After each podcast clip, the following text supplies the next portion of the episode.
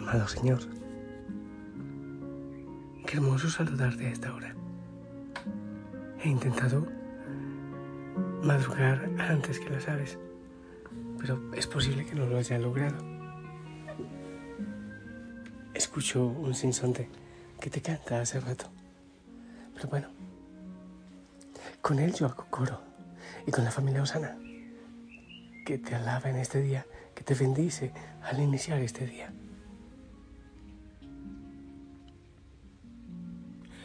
Gracias Señor por cada propósito. Muchos de ellos miran atentos su plan de vida y empiezan a cumplirlo. Por ejemplo, un rato de oración en la mañana. Y lo que van a hacer en el día, llevar tu nombre, agarran su centenario y llevan tu nombre en sus labios y en su corazón.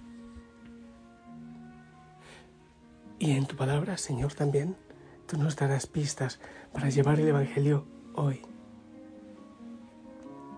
Ah, Señor, y también de manera especial todos los martes recuerdo con tanto cariño aquellos que ofrendan, que dan desde lo poco que tengan para ayudar a los pobres, para ayudar en esta hora por todos los benefactores, por los que dan también su tiempo.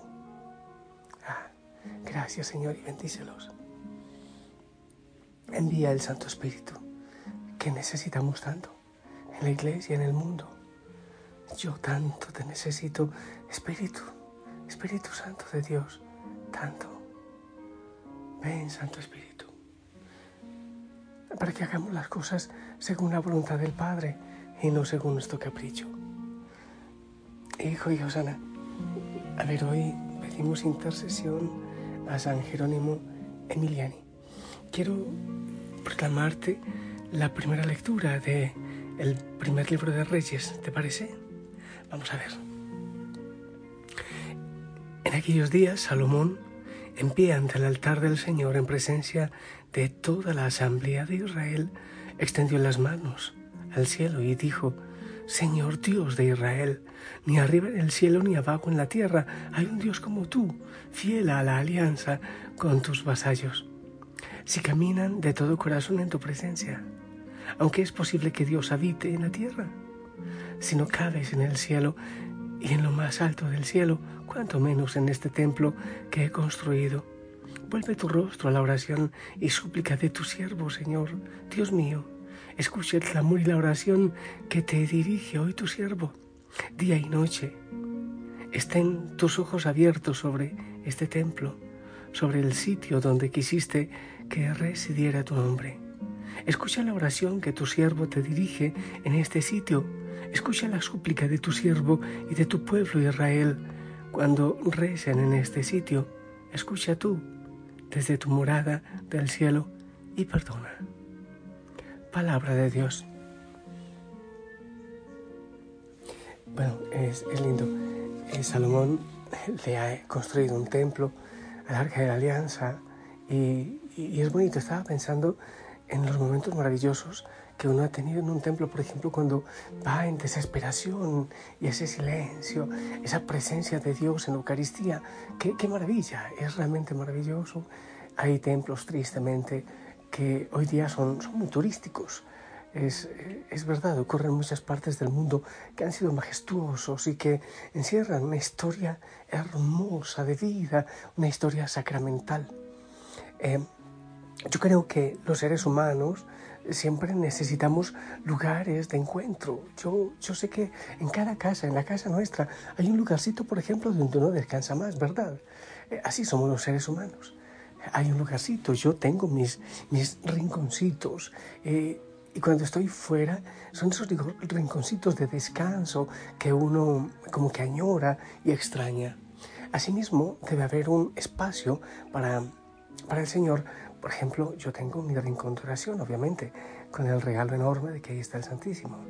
Y así son nuestras pustinias, por gracia del Señor y por, por permiso de, de nuestra Madre Iglesia. Y, y, es maravilloso. Entonces, mira, yo creo que hace falta eh, siempre esos sitios, el templo. Y el mismo Salomón dice, yo sé, Señor, que no cabes ni en el cielo ni en la tierra. O sea, es tan grande y tan poderoso el Señor. Hace falta, y tú, en tu casa, debes tener tu rinconcito, de oración. Ese lugarcito con una silla, con la imagen de la Virgen, con eh, Jesús crucificado, la imagen de Cristo en la cruz, unas florecitas, la Biblia, eh, en fin, tu diario espiritual, donde tú te encuentras, donde cumples esas citas con el Señor. Incluso hace días en la formación de contemplación, yo te decía que al llegar a ese lugar debes hacer un signo, un signo especial de que llegas a un lugar sagrado para ti. Una genuflexión, te, te haces la señal de la cruz, eh, dices algo. Eso es importante, son signos importantes y debe ser un lugar especialmente ordenado, decorado, acomodado para, para ese encuentro con el Señor. Creo que eso es importante. Y gloria al Señor por esos espacios que nos da. Pero debes también entender una cosa, que nosotros debemos llevar nuestro oratorio en el corazón teniendo esos espacios físicos adaptados para nuestra oración. Lo más importante, y nosotros lo, decimos de esta manera, llevar la pustinia en el corazón. Para los que todavía no se han empapado de eso, pustinia significa desierto en ruso, desierto. Entonces es, donde, es el desierto donde nos encontramos con el Señor. La pustinia, el pustinik, es el que vive en el desierto. Es decir, tú en tu corazón llevas tu desierto, tu lugar de encuentro con Dios. Eh, tú te encuentras con Él, obviamente hermoso, en Eucaristía, en el templo.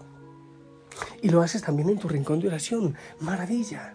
Pero así como ahora que los que salen a trabajar, a servir a distintas eh, partes, a donde vayan, no quiere decir que sencillamente cierran su oratorio y ya basta, fui cristiano hasta que salí del templo o hasta que salí de mi oratorio. No, ese regalo del Señor, de su presencia en nuestro corazón, porque Él habita en nosotros, haré morada en ustedes, Él habita en nosotros, eso se lleva a donde tú vayas.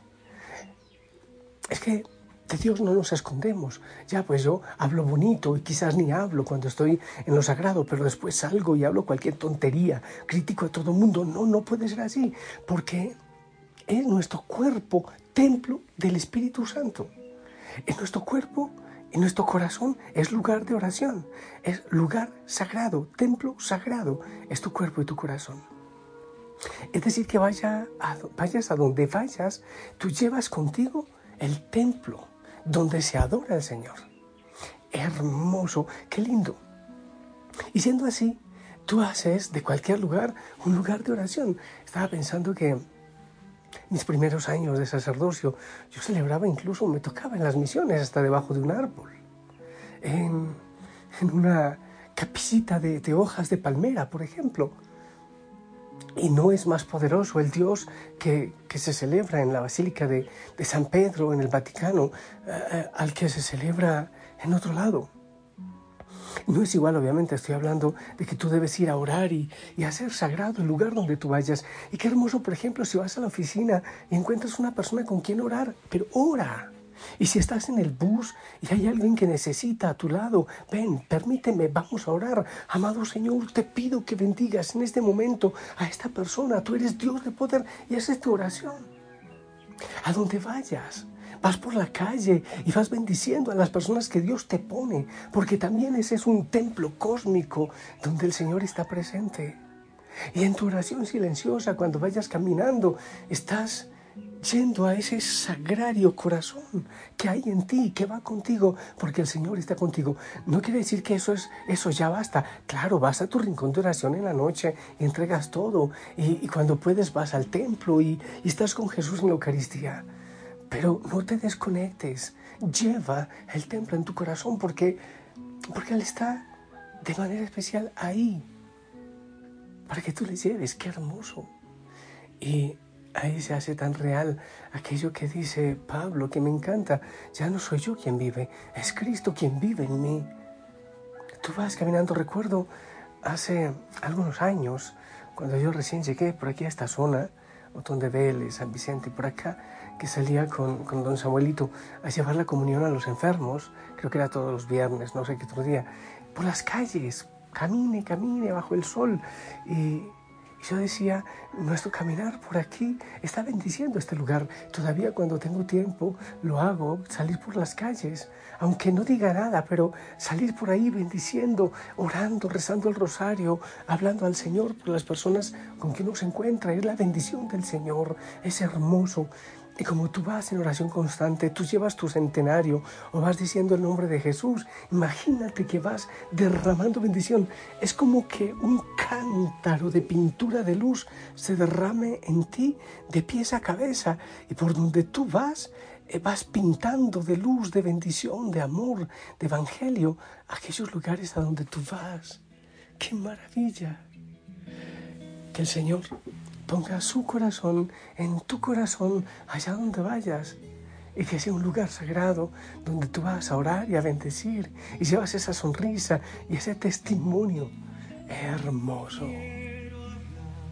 De un amor infinito que se vuelve niño frágil, amor de hombre humillado.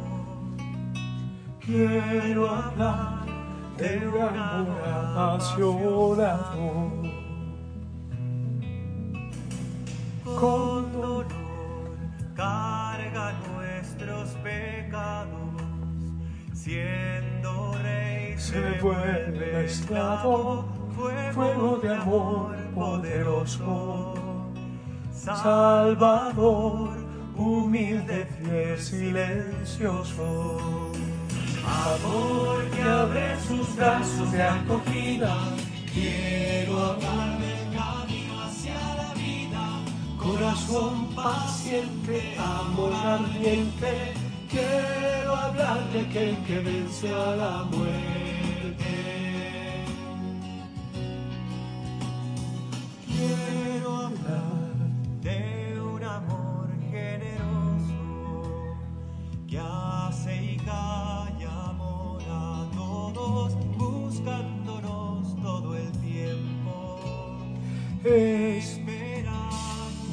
La respuesta encuentro. Amor que abre sus brazos de acogida, quiero hablar.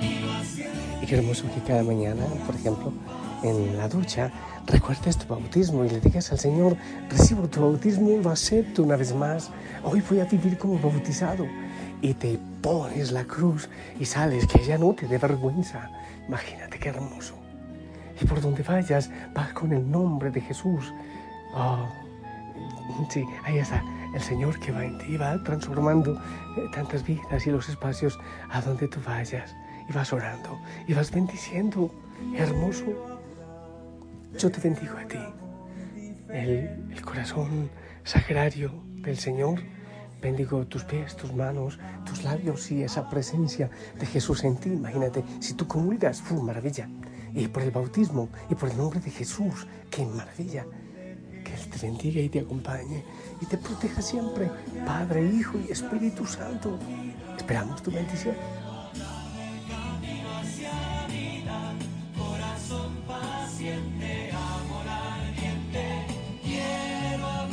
Amén. Gracias. Abrazo grande. Anda pues, lleva la luz de Cristo. Ustedes son la luz del mundo. Qué hermoso.